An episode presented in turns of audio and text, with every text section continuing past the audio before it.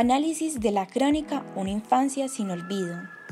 Esta crónica carecía de un hecho periodístico y datos relevantes que le dieran un mayor peso en el aspecto informativo, porque esta se basaba en el relato de la triste infancia que tuvo Joana Ospina, una mujer que perdió a su madre a la edad de un año y medio y sufrió el abandono de su padre, quien era alcohólico. Aunque esta historia tuviera aspectos muy interesantes, no contaba con datos centrales ni era un hecho de actualidad, pues este tipo de relatos son muy frecuentes. Al escuchar esta crónica, donde Joana relataba las veces que salía a las calles de Medellín junto a su bisabuela a pedir limosna para sobrevivir y cuando fue víctima de un abuso sexual en una de las calles de San Por parte de uno de los amigos de su padre, también cuando escapó de la casa de su bisabuela a causa de los maltratos físicos que recibía por parte de esta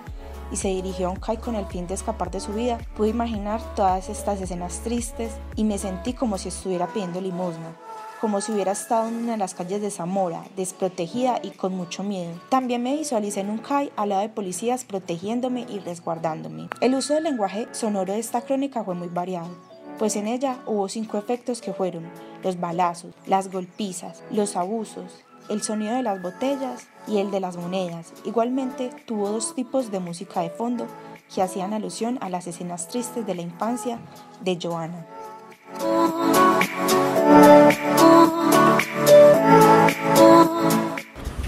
Un brillo en cada paso es la crónica seleccionada para este análisis y el valor informativo está, el, hecho periodístico está, es un tema interesante y la crónica está bien estructurada alrededor de una situación diaria que vive un ilustrador. También hay que destacar la pertinencia de las fuentes utilizadas en esta crónica, son, son absolutamente a lugar. En la capacidad de descripción pues se notan imágenes mentales del señor Rodrigo inclinado, agachado, lustrando un zapato, rozando ese roce del cepillo con el zapato. De hecho, para el lenguaje sonoro fue bien utilizado porque cuando hay ese momento en el que el señor Rodrigo está lustrando el zapato y hacen la descripción de esa lustración, ponen un sonido de fondo de un cepillo rozando la punta de una bota. Igualmente, en cuanto al, uso del lenguaje sonoro, la música de fondo me parece que está bien seleccionada, esa, esa tenuidad de la música. Un aspecto, digamos, un poco a corregir es cuando al final eh, de la crónica una de las periodistas entra a hablar, entra un poco